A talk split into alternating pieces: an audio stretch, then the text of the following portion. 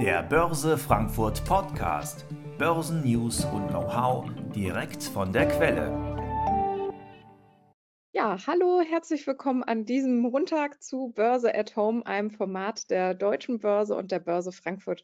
Mein Name ist Fabienne Lindner und ich freue mich, heute einen ganz besonderen Gast äh, begrüßen zu dürfen, Lisa Osada. Sie ist Finfluencerin und äh, vielen bekannt von ihrem Blog Aktiengramm, auch bei Instagram super erfolgreich und sie hat jüngst den ähm, Comdirect Finanzblog gewonnen. Also Glückwunsch nochmal an der Stelle dazu, ein Riesenerfolg und ganz, ganz toll, äh, was du auf die Beine gestellt hast in den äh, letzten Jahren und äh, das ja nebenberuflich. Genau, du bist seit elf Jahren Investorin an der Börse. Erzählst uns auch gleich ein bisschen im Gespräch, äh, wie du Investorin wurdest, äh, wie der Weg so verlaufen ist und äh, ja, vielleicht auch ein paar Tipps und Tricks. Ähm, genau, du bist Fachinformatikerin, ähm, arbeitest seit acht Jahren in der IT-Branche, ab, absolvierst nebenbei noch dein Fernstudium, also eine richtige Powerfrau.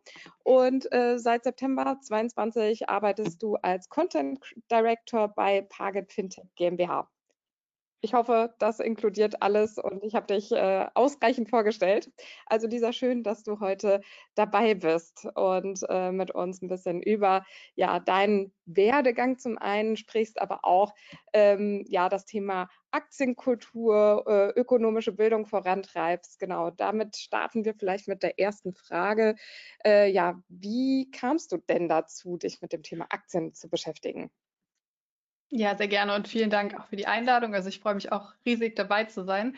Und da, genau, mein Start hat im Prinzip auch damals glücklicherweise schon mit der Ausbildung angefangen. Also zur Fachinformatikerin war die Ausbildung und ähm, da gab es dann glücklicherweise relativ schnell die Möglichkeit, Mitarbeiteraktien zu erwerben. Also das war ein börsennotiertes Unternehmen, war auch nicht meine Intention damals, also war wirklich einfach reiner Zufall.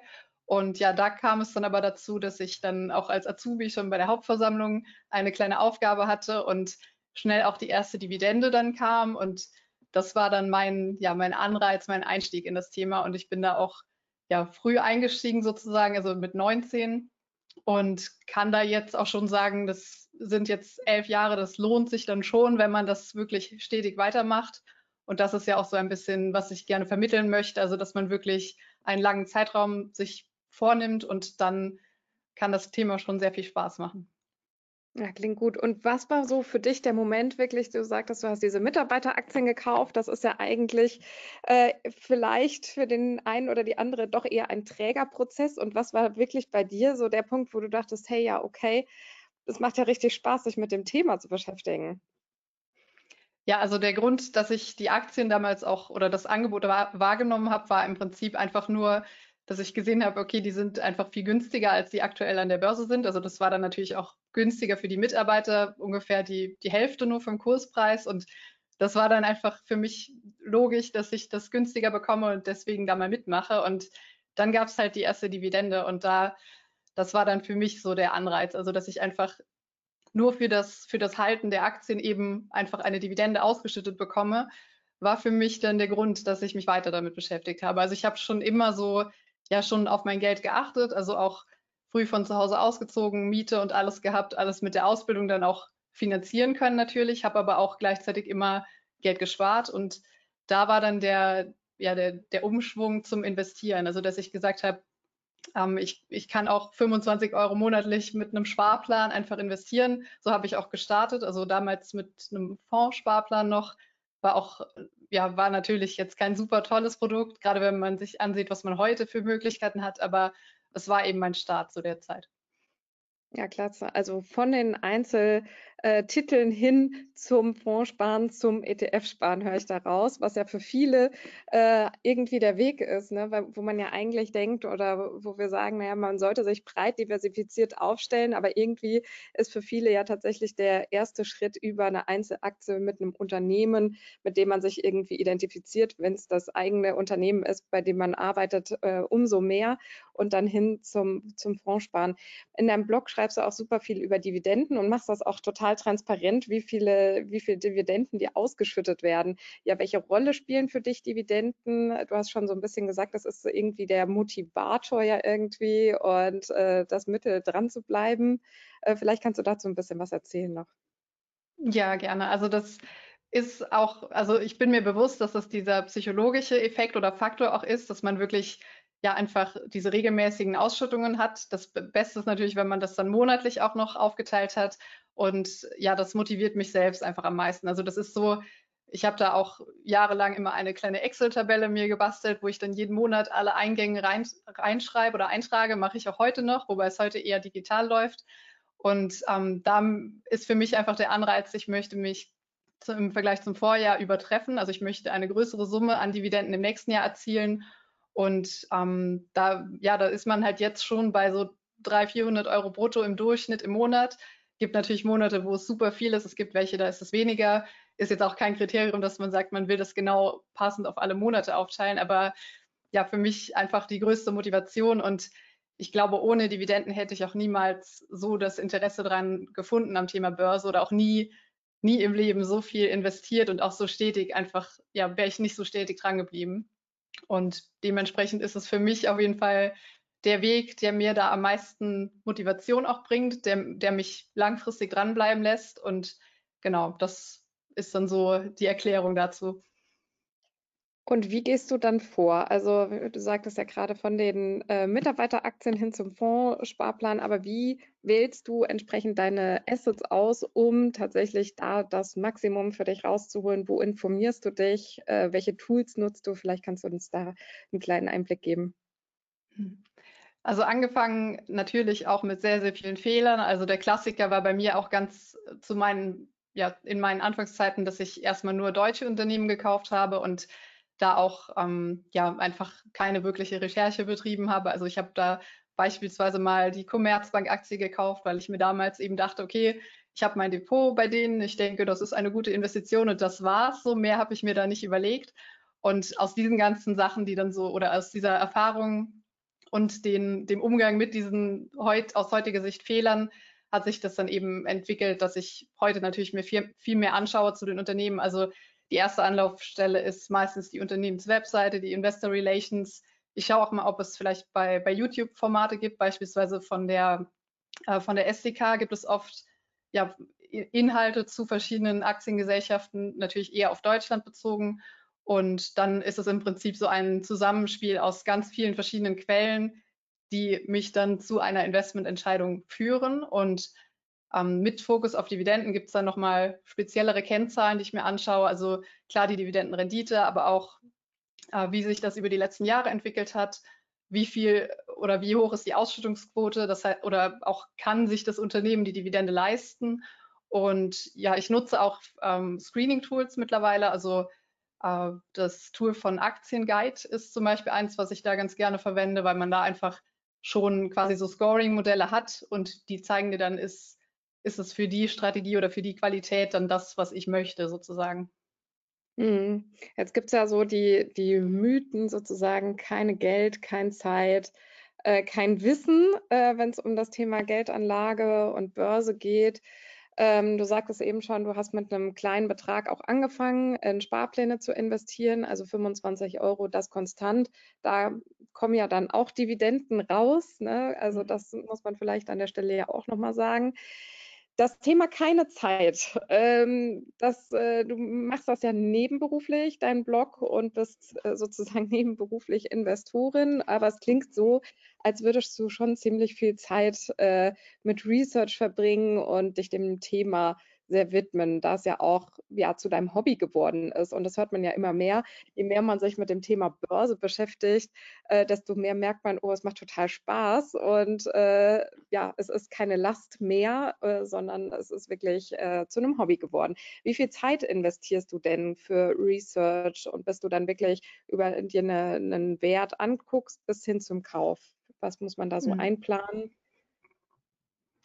Da kann, das kann schon mal so mehrere Wochen auf jeden Fall dauern. Also das ist auch, habe ich auch so selbst an mir gelernt, dass ich das auch besser so mache. Also dass ich wirklich vielleicht mir eine Watchlist anlege und dann nicht irgendwie kurzfristig da versuche zu handeln oder kurzfristig günstige Kurse vermute, sondern dass ich wirklich erstmal mir die Liste anlege und dann über mehrere Wochen immer mal wieder das Unternehmen mir anschaue, wenn ich gerade freie Zeit habe oder einfach gerade Lust habe dazu.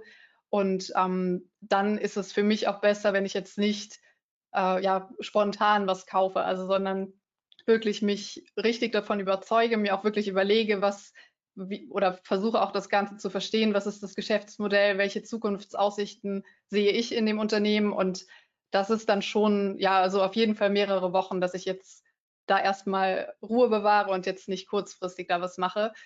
Im Gegensatz zu früher natürlich, wo ich das häufig gemacht habe oder wo ich dann auch ja auch so, so Käufe, kleinere Käufe mit horrenden Gebühren rückblickend, also wo man dann irgendwie für 200 Euro Aktien kauft und 15 Euro Gebühren zahlt und das dann mehrfach im Jahr, so wo man heute eigentlich denkt, also wo man heute mit dem Kopf schüttelt. Klar, heute gibt es auch andere Angebote, aber genau das hat sich so ergeben und ich denke, das ist vielleicht auch so ein, ja, ein Anfängerfehler oder Thema, dass man einfach durch dieses, durch diese Angst, dass man was falsch macht, einfach gar nicht handelt und ähm, das sollte, also wortwörtlich handelt, aber das sollte man dann ähm, natürlich nicht machen oder einfach, einfach starten, weil man sowieso nicht alles perfekt macht von Anfang an. Genau. Definitiv. Ja, was würdest du denn sagen, was war so die größte Hürde auf dem Prozess oder auch, also vielleicht in der Vergangenheit, aber auch jetzt, wenn du sagst, du schaust dir gewisse Werte an, legst die in die Watchlist, beobachtest die, was ist denn da die größte Hürde zu sagen, ja, okay, ich äh, kaufe jetzt den Wert mit dem Budget, das ich mir bereitgelegt habe?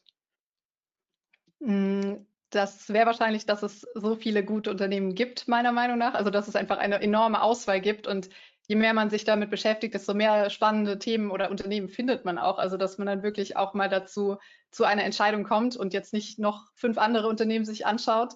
Das ist auf jeden Fall aus heutiger Perspektive früher auf jeden Fall das Thema Informationen. Also, wo bekomme ich Infos zu den Themen?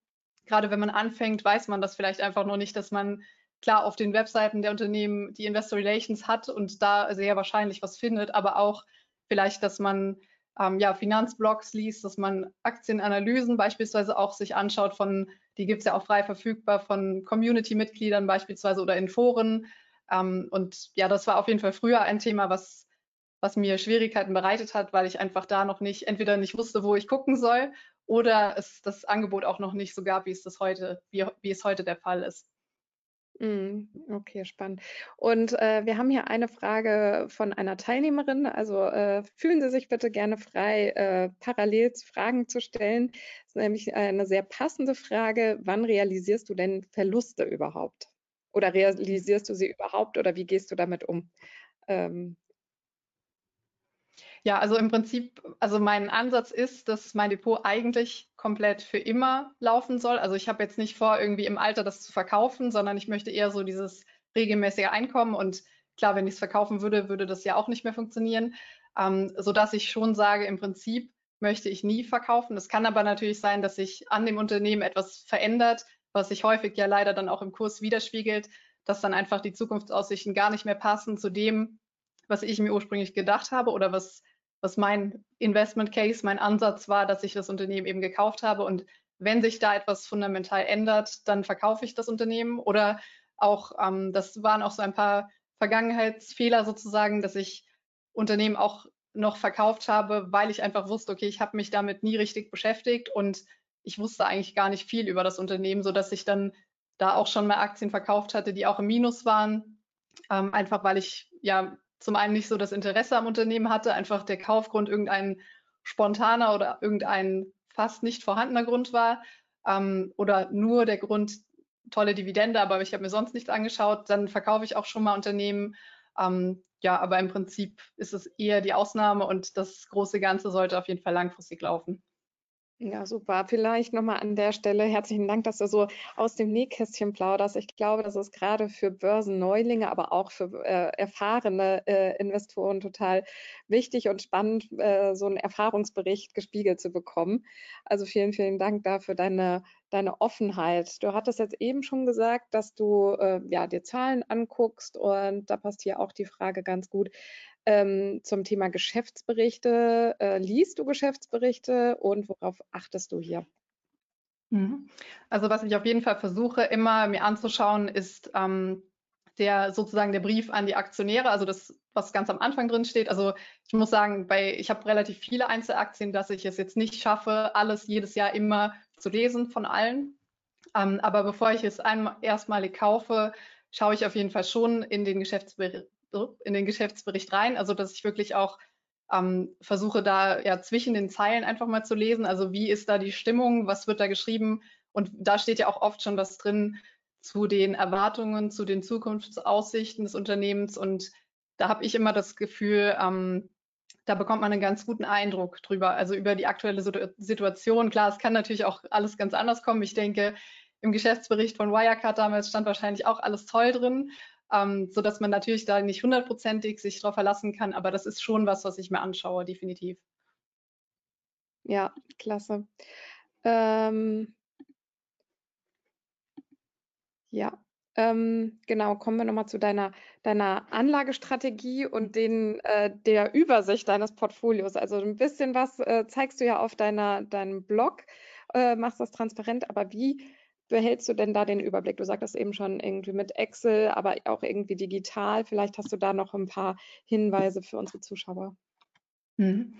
Ja, also mittlerweile mache ich das im Prinzip ähm, mit dem Portfolio-Tracking-Tool, wo ich jetzt aktuell auch arbeite. Parkett heißt das. Also das ist im Prinzip, ähm, vielleicht kennt man Portfolio Performance, das ist so das, das Offline-Tool quasi oder das kennen die meisten wahrscheinlich, die jetzt größere Portfolios oder viele Einzelwerte haben.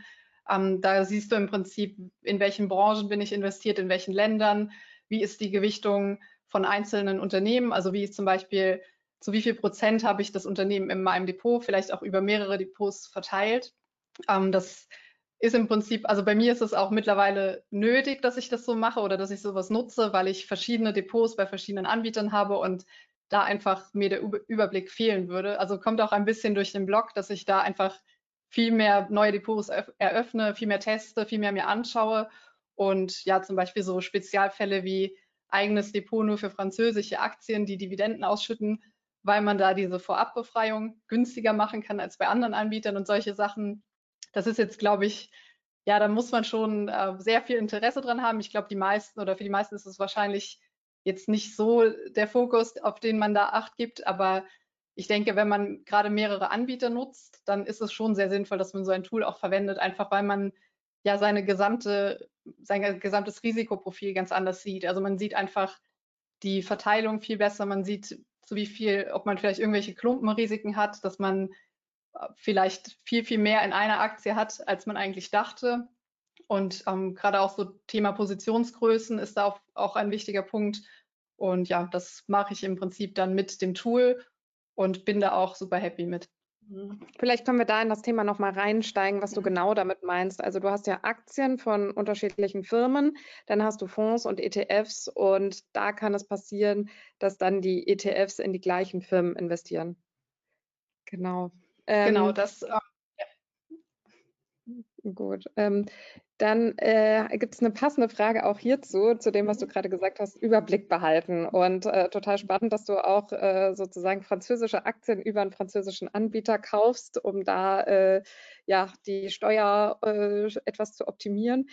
Ähm, beziehungsweise das übersichtlicher zu handhaben. Hier ist eine Frage zu ähm, US-Dividenden und Quellensteuern.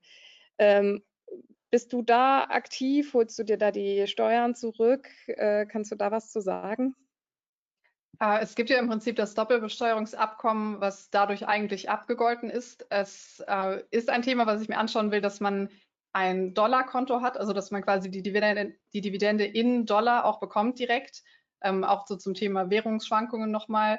Aber aktuell habe ich das noch nicht. Also aktuell nehme ich das quasi mit, der, mit dem Doppelbesteuerungsabkommen so, wie es dann ankommt bei mir. Und ähm, wenn der Freibetrag aufgebraucht ist, der jährliche, dann ist es im Prinzip auch ähm, ja sogar ein mini, mini kleiner Vorteil, das mit der Quellensteuer. Also die wird ja mit der deutschen Steuer quasi verrechnet. Und ähm, das ist jetzt für mich kein Grund, da irgendwie nicht in US-Aktien zu investieren oder sowas. Mhm. Okay.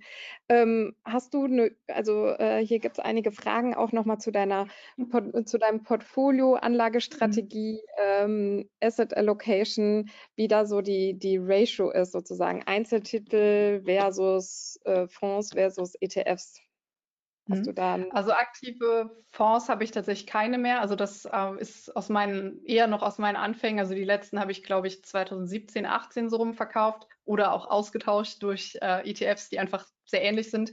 Und ähm, aktuell ist die Aufteilung so ungefähr 80 Prozent Einzelaktien und 20 Prozent ETFs, wobei ich das noch etwas angleichen möchte. Also ich habe einfach ähm, ja mit Einzelaktien gestartet und hatte auch ganz lange das als Fokus. Also war einfach so immer mein größter Anteil im Depot, hat mir auch immer am meisten Spaß gemacht. Das ist auch bis heute so.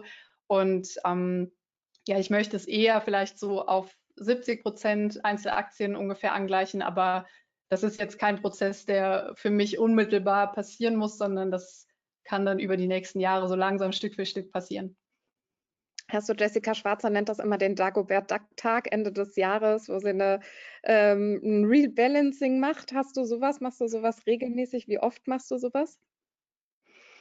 Ich habe mir vorgenommen, auf jeden Fall jetzt im nächsten Jahr das einmal im Jahr zu machen, dass ich so einen richtigen Report mir erstelle, also ein richtiges, ja, vielleicht ein, ein großes Dokument, vielleicht auch, was ich mir sogar ausdrucke, mal gucken, ähm, wo ich dann wirklich so meine Jahresübersicht erstelle und schaue, wie haben sich die Positionen entwickelt und vielleicht mir auch dann wirklich nochmal die einzelnen Aktien genauer anschaue, bin ich davon noch überzeugt. Ähm, ich denke, es wird wahrscheinlich eher zweimal im Jahr sein, dass es für mich dann besser passt als nur einmal im Jahr. Aber ja, sowas finde ich auf jeden Fall sinnvoll, sollte man auch machen. Bisher habe ich das eher so, ja, wie es mir gerade gepasst hat, gemacht. Also jetzt nicht fix zu einem Datum, aber ich denke, es ist sinnvoll, das regelmäßig zu machen, definitiv. Ja, sehr gut, gerade auch bei einem größeren Portfolio. Mhm. Ähm, machst du transparent, wie viele Einzeltitel du hast? Äh, ja, schon. Ich weiß es nur gerade nicht auswendig. Es müssten so, ich glaube, es sind zwei oder 83 ungefähr. Wahnsinn. Also Einzelaktien, dazu kommen dann noch einiges an ETFs. Also ist, ja, man kann sagen, es ist fast schon wie ein kleiner eigener ETF, natürlich äh, sehr auf, auf mich individuell jetzt angepasst, also mit wo ich mich für interessiere, welche Aktien ich mir da anschaue. Ähm, aber dadurch, dass dann eben auch noch normale ETFs oder weltweit aufgestellte Produkte enthalten sind und die auch vergleichsweise höher gewichtet, ist es für mich so auf jeden Fall passend.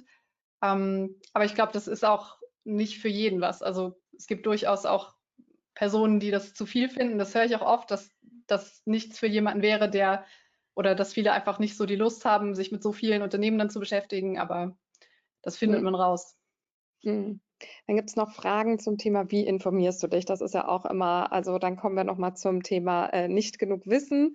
Liest du viele Bücher, besuchst du Seminare? Du hast gesagt, du beschäftigst dich viel mit den Einzelunternehmen. Äh, ähm, was sind so deine Top 3 bis 5 Infoquellen? Mhm. Ähm, also das hat sich auch ein bisschen geändert so. Ich, aktuell würde ich sagen, ich höre sehr gerne Podcasts zu dem Thema. Also Podcast ist so ein favorisiertes Thema von mir auf jeden Fall. Ähm, dann auch schaue ich mir ja. viel bei was noch? Außer deinen eigenen, der auch zu empfehlen. Ja. also ich mag äh, gerne das Format mit Christian Viröl, also auch das oder das Echtgeld-TV-Format insgesamt, aber auch das äh, Aktien fürs Leben. Das mache ich, höre ich mir auch sehr gerne an. Aber auch äh, ja, Wirtschaftsthemen oder Wirtschaftspodcasts, also jetzt nicht nur aufs Thema Aktie, weil ich denke, da kann man auch sehr viel einfach mitnehmen. Also auch einfach die, ähm, ja, die anderen Geschehnisse, die jetzt nicht nur einzelne Unternehmen betreffen. Das interessiert mich einfach, da informiere ich mich gerne. Und ähm, was habe ich noch für Quellen? Ja, im Prinzip alles rund um ähm, alles, was online stattfindet, theoretisch. Also Webseiten, Newsartikel, Unternehmenswebseite, YouTube, alles Mögliche. Und ähm, im Prinzip bin ich sowieso ja jetzt auch durch die neue Arbeit bei Parkett den ganzen Tag mit dem Thema in Kontakt, äh, sodass es schon viel, viel mehr ist, als es jetzt vielleicht noch vor zwei Jahren der Fall war, als ich das ganze Thema Börse eher so für mich immer gemacht habe, also eher so, äh, ja, ohne irgendwie jetzt im Umfeld Leute mit Interesse für das Thema zu haben. Ähm, genau, das hat sich also schon sehr geändert und spielt sich quasi überall ab. Aber auch natürlich im Alltag, wenn man ja, einfach mal mit offenen Augen durch den Alltag geht, dann sieht man ja auch gefühlt an jeder Ecke börsennotierte Unternehmen. Das kommt natürlich auch noch dazu. Ja, klasse. Also ich glaube gerade diese, diese Aussage, äh, naja, man kann es äh, auch ähm, gut mit starten mit dem Thema, äh, wenn man entsprechend nicht in der Finanzindustrie arbeitet. Ich glaube, das ist eine ganz, ganz äh, wichtige Message, die du ja auch in, auf deinem Blog Make Aktien Great Again äh, geteilt hattest, ähm, weil viele ja wirklich denken, naja, äh, man kann das nur machen, wenn man wirklich in der Finanzbranche arbeitet und wenn man keine Ahnung hat, ähm, sollte man die Finger von lassen. Also von daher bist du da wirklich äh, ein Role Model ähm, und genau. Dann äh, vielleicht noch die Frage, welchen Ratschlag würdest du denn Börsenanfängern mitgeben? Also wenn du dich nochmal an deine Anfangszeit erinnerst und sagst, Mensch, äh, hätte ich das damals gewusst, das würde ich auf jeden Fall anders machen. Was wäre da mhm. so der Punkt, wo du sagst, mhm. ja, hätte ich das gewusst, ja, also ich glaube, dass das Wichtige ist, dass man einfach mit kleinen Beträgen einfach mal startet. Also dass man wirklich so für sich selber mal sieht, was passiert da überhaupt, wenn ich investiere, wie sieht das, was, was ist überhaupt das Depot, wie sieht das aus, wenn da eine Aktie oder ein ETF gekauft wird und wie verhält sich das über die Zeit. Das ist, glaube ich, so der wichtigste Punkt oder wie man, dass man wirklich mit kleinen Beträgen startet, weil man im Prinzip ja auch wenn man mit kleinen Beträgen unterwegs ist, jetzt nicht so viel schiefgehen kann, als wenn man jetzt vielleicht erst viel später anfängt, größere Beträge zur Verfügung hat und dann erst diese ganzen kleinen Fehler macht, die man sehr wahrscheinlich sowieso macht. Ähm, ich glaube, das Wichtigste ist so, dass man nicht zu viel Angst hat vor diesen passierenden Fehlern oder vor möglichen Fehlschlägen ähm, und dass man einfach eben langfristig denkt oder versucht langfristig zu denken. Gerade ja, auch wenn man immer das Thema hört mit Altersvorsorge und wie das später mit der Rente wird, das sind ja immer alles so Themen, die noch so weit weg klingen, aber das ist nun mal ein, eine Möglichkeit, wie man sich da für die Zukunft quasi schon vorsorgen kann oder wie man in seine eigene Zukunft quasi investiert. Und das ist, glaube ich, das Wichtigste. Hm, gerade mit Blick auf den Zinseszinseffekt, aber auch äh, vielleicht an der Stelle kann ich nochmal sagen, wir mach, bieten morgen ein Format an in Kooperation mit der Börse München und der Courage für äh, insbesondere Anlegerinnen über 50. Also ähm, das, da gehen wir darauf ein, wie man wirklich auch in ähm, 50 plus äh, einsteigen kann und äh, wie und ob das Sinn macht. Also vielleicht das auch noch ein ganz spannender Tipp. Und wenn Sie gerade die Aufzeichnung anschauen, dafür wird es auch eine Aufzeichnung geben. Genau, ja, wunderbar. Und vielleicht äh, noch eine abschließende Frage. Äh, du als Finfluencerin, äh, wo du ja jetzt dein Hobby auch zum Beruf gemacht hast, ähm, wie, wie äh, ja, planst du denn da die weitere Entwicklung? Ich lasse das ehrlich gesagt etwas auf mich zukommen. Also ich mache das jetzt auch nicht hauptberuflich, sondern ich bin eigentlich hauptberuflich bei Parkett und mache das Aktiengramm-Thema so nebenbei weiter, also quasi wie vorher auch neben meinem Job. Und ähm, ja, im Prinzip für mich äh, ist es so, wenn, wenn ich Spaß habe an dem Thema, dann mache ich das gerne, aber es ist jetzt nicht so der, der Antrieb, dass ich da irgendwie unbedingt der größte Account werden will oder irgendwie die größte Reichweite aufbauen will, sondern eher so diesen Austausch zu haben das ist auf jeden Fall das Wichtigste, weil das war auch der Grund, warum ich gestartet habe damals. Ich hatte einfach überhaupt kein Umfeld aus dem Thema. Also ich hatte keine Freunde, die investiert oder man hat vielleicht auch nicht drüber geredet, kann auch sein, aber ich kannte das weder familiär noch irgendwie im Freundeskreis und das war dann so der, der initiale Gedanke, dass ich dachte, okay, online kann ich mich darüber austauschen, da finde ich Leute, die das auch interessiert, da lerne ich selbst auch noch sehr viel. Ist natürlich auch bis heute so, also äh, da, durch das Ganze viel mehr damit befassen, lerne ich natürlich selbst auch ständig dazu. Und ja, das ist das, was mir einfach die Freude bereitet. Und ähm, das will ich mir bewahren auf jeden Fall. Also ich will auf jeden Fall, dass ich da Spaß dran habe und in der Austausch so bleibt. Wir haben auch zum Beispiel, äh, wir hatten bei der Bechtle AG sogar ein Event vor Ort, also quasi wie eine kleine Hauptversammlung mit ganz vielen jungen Leuten aus unserer Community. Das war noch mit dem Jonathan Neuchler zusammen und das war einfach so toll, dieses Event, weil man einfach die Leute mal direkt getroffen hat. Wir hatten da richtig tolle Gespräche und sowas. Das macht es dann irgendwie aus für mich. Definitiv, ja, dann ganz, ganz viel Erfolg und man spürt ja deine Leidenschaft für das Thema ganz bewundernswert und da bist du auf jeden Fall eine gute Botschafterin für die Aktienkultur. Vielen, vielen Dank, äh, dass du dir da äh, ja auch die Zeit genannt, genommen hast, mit uns äh, drüber zu sprechen. Ähm, Genau, Themen zum Tool vielleicht. Äh, wir verschicken später nochmal eine E-Mail mit äh, der Aufzeichnung und da verlinken wir dann auch nochmal das von dir eben genannte Tool. Genau, klasse. Äh, vielen, vielen Dank, Lisa, für das super Gespräch. Hat uns total gefreut. Wir äh, verfolgen deinen Weg weiter und äh, ich bin mir sicher, wir sehen uns hier und da ähm, auf jeden Fall nochmal. Äh, vielen Dank für die Zuschauer und ähm, ja, eine ganz erfolgreiche Börsenwoche wünsche ich. Danke für die Einladung und ebenso. Dankeschön, bis dahin. Der Börse Frankfurt Podcast. Zum Abonnieren fast überall, wo es Podcasts gibt.